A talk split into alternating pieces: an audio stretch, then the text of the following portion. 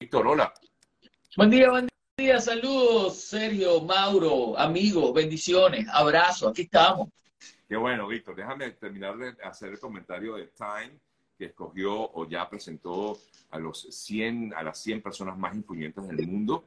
Y entre los destacados se encuentran dos presidentes latinoamericanos, eh, Gustavo Petro y Gabriel Boric, la actriz eh, mexicana Salma Hayek, también la actriz dominicana o americano-dominicana eh, Zoe Saldaña, la activista mexicana María Herrera y el hombre, bueno, y por supuesto Lionel Messi está dentro de este grupo, entre los más influyentes, pero el hombre que está dando la talla por Latinoamérica en estos momentos en Hollywood, el chileno Pedro Pascal, eh, también incluido en la revista Time este año entre los 100 más influyentes. ¿Qué tal? Ahí lo tienen, pues, Pedro Pascal, el protagonista de nuestra querida serie de Max, o HBO, que pronto será Max, de Last of Us, también de Mandalorian, de Game of Thrones. Bueno, el hombre se la ha comido desde hace rato y está pegado, está, está cultivando su, lo que ha sembrado desde hace tantos años, porque comenzó desde hace mucho, era bien desconocido por Era bien claro. Era bien desconocido por, por, por el gran público hasta, hasta su primera aparición en Game of Thrones y a partir de allí hizo Narcos y después de Narcos películas al lado de Matt Damon. ¿Trabajó en Game of Thrones? Claro, que trabajó en... ¿No recuerdas qué papel? No, recuerdo qué papel en este instante, pero fue uno muy importante. Mm, muy bien, no me acuerdo de él. Ahí fue donde, donde saltó a la creo que era un príncipe, uno de los príncipes eh, que era como árabe, creo. No sé por qué me da la impresión de pensar que era, mira, Oberyn se llamaba en Game of Thrones. Ah, mira, vale, no lo ubicaba. Ahorita que lo dices, pues ya, ya lo ubico en Game of Thrones. Oberyn es correcto. El príncipe de Dorian. Claro, que se portaba muy mal, me acuerdo. Esas escenas de, Pascal allí. Eh, Exactamente. comentan aquí que murió con la cabeza aplastada. ¡Wow! Sí, ya me acuerdo que era mal portado, muy mal portado eh, este, este personaje. Bueno, Víctor, eh, sí, este, este, este actor, que por cierto, siempre, cada vez que habla, eh, pues resalta lo que es su patria, Chile, ¿no? Así es. Y bueno, bien agradecido con Venezuela porque cuando sus papás fueron perseguidos en su momento para salir de Chile, la embajada que, lo, que les dio cobijo, que lo recibió fue la embajada de Venezuela. Y a partir de allí fue que pudieron salvar su vida, porque salvaron su vida gracias a la Embajada venezolana y ha sido siempre, una vez que conversé con él, bien agradecido de, lo, de los venezolanos por eso. Ah, no Sí. bien. Sí, sí, bien agradecido. Y la, historia de Pedro Pascal es bien interesante, ¿no? Porque de hecho sus padres ah, eh, eh, se escaparon de Chile, ¿no?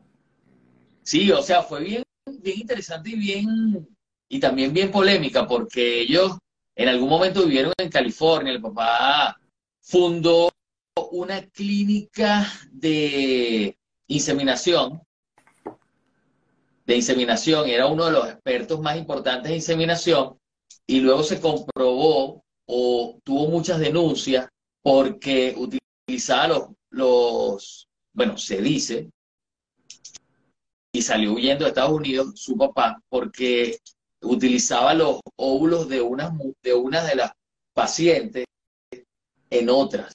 O sea, se comprobó que, se manejaba en esa clínica, no se sabe si él o él era uno de los fundadores, uno de los médicos más importantes, pero eh, no se sabe si él, si él tenía que ver con eso, supuestamente sí, porque era el fundador, y bueno, tuvo un montón de denuncias millonarias y luego salió de nuevo huyendo de Estados Unidos y regresaron a Chile y su mamá se suicidó.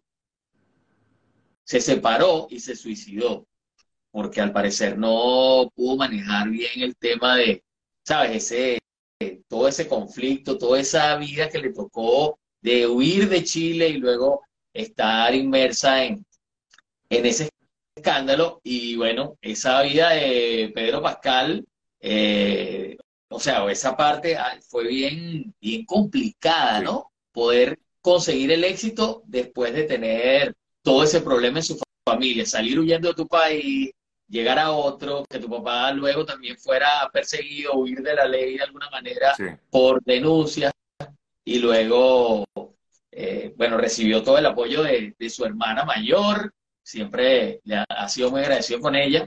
Y nada, ahí, lo tienen, pues. Bueno, pero ahí lo, tienen. Ahí lo tienen.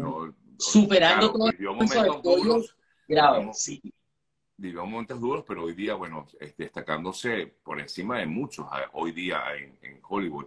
Eh, y creo que este año va a ser muy bueno para él en materia de, premios, eh, me imagino. Este va seguramente a, por lo menos, eh, tendrá algunas nominaciones en los Emmy, en los Globos de Oro, qué sé yo, porque seguramente viene por allí cuando pues, le toque de nuevo em, la temporada de premios que comentaban por aquí, no, no, no es venezolano, estuvo un tiempo en Venezuela, pero nació en Chile, recuerden, es chileno. O sea, no, estuvo, estuvo, su, su familia estuvo, o sea, fue recibida por la embajada de Venezuela en Chile cuando estaban huyendo para salvar su vida.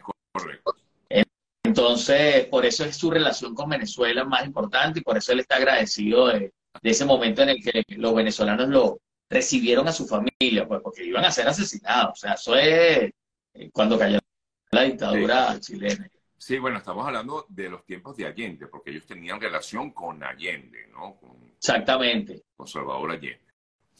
Bueno, vamos a cambiar de tema, Víctor. Tenemos otras informaciones eh, que, Bueno, tenemos muchas informaciones, pero antes de entrar con, con, por ejemplo, lo de moda, quiero recomendarles un documental que tiene que ver con el escándalo más importante de la semana pasada, que es el Dalai Lama. Ok. Ok. Bueno, ya ustedes saben qué fue lo que ocurrió. El Dalai Lama besó a un niñito indio eh, de la India en la boca y le pidió que le sacó la lengua y le dijo que le chupara la Y se armó todo un, ¿sabes? Todo un, lo que se tiene que armar en este caso, pues sea, todo un... Un escándalo. Wow, toda la gente quedó... Sí, todo un escándalo, esa es la palabra. Y repudio, repudio mundial por, por, por esto. Ajá. Pero Absolutamente. A partir de ese momento, ¿qué ocurrió? Ustedes saben que el Dalai Lama, bueno, es el, el líder más importante del, del de la religión, ajá, del, del budismo, y comenzaron a salir todas las denuncias que él había ignorado acerca de acoso sexual, violaciones y uso del dinero de personas que habían confiado en esa religión de parte de, eh, de los monjes. Y, y que cuando se lo reclamaron a él, él respondió que él conocía de esto desde 1990 a 95, de todas esas denuncias.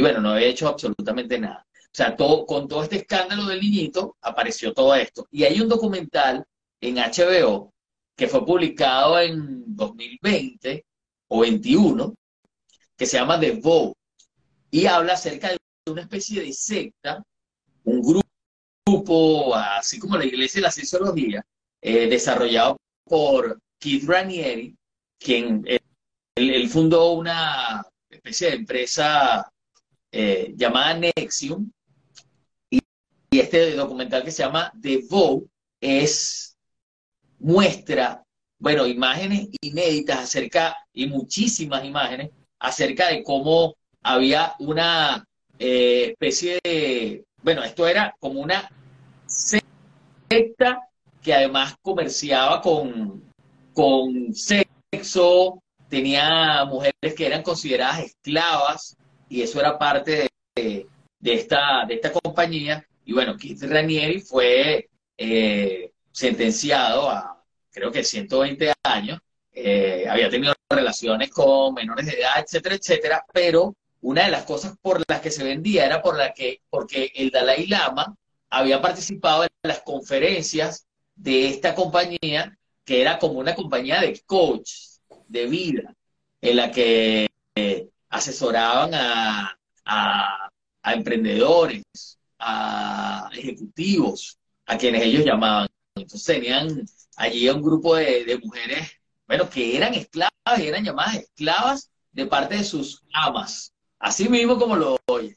Allí comencé a verlo en HBO, un documental bien interesante. ¿Puedes repetir el nombre, del, el nombre del, eh, documental? Sea, se llama The Vow, con B de Venezuela, O y W, The Vow, La Promesa.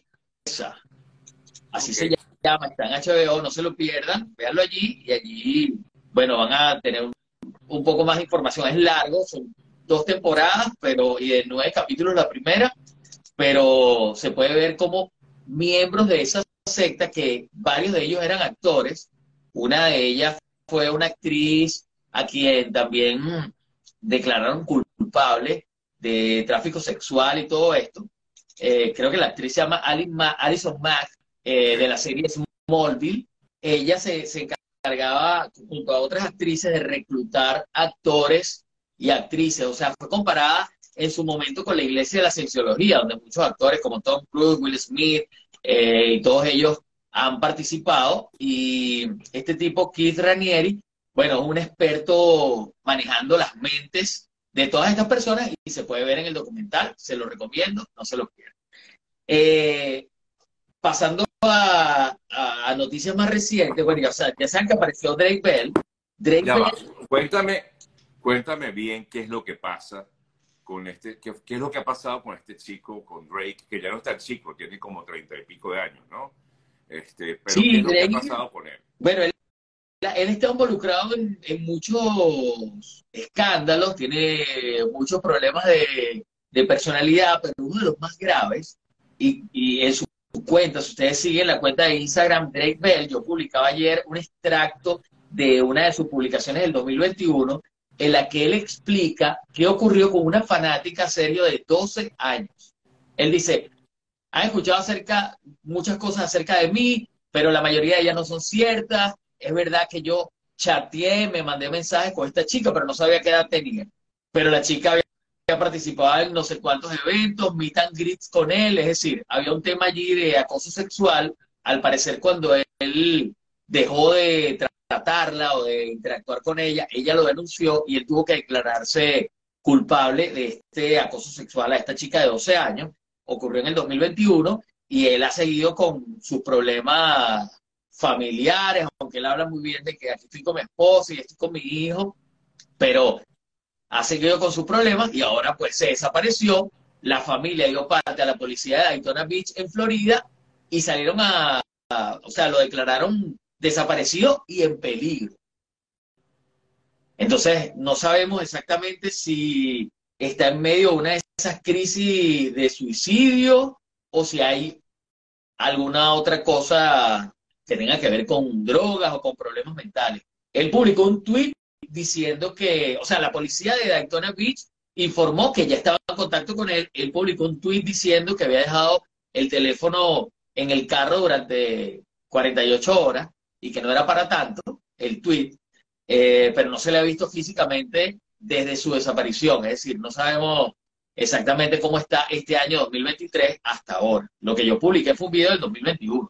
Ah, lo que tú publicaste ahorita no fue que apareció después. cuando apareció, apareció después, pero yo tomé un video del 2021 para que la gente viera cómo estaba últimamente desde su última publicación en Instagram. Pero no sabemos cómo está físicamente. Pero, pero ya apareció. Ya apareció, ya apareció. Pero no apareció. Que publicaste no es eh, reciente, no es de hoy, de ayer. No, porque no, no apareció y dijo, aquí estoy. O sea, tuiteó que estaba bien. Sí apareció, pero a través de un tweet. Ok, ok, ya entiendo. Lo que pasa es que, yo vi el video y yo dije, bueno, ah, bueno, por lo menos ya dio una publicación, ya dio una alguna versión de lo que de lo que pasó. Nah, este, este video es de hace.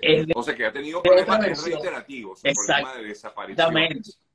Exactamente, y además de acoso sexual a la chica de 12 años, en ese video que yo publiqué, donde él admite que sí le estaba acosando, además de haberse declarado culpable.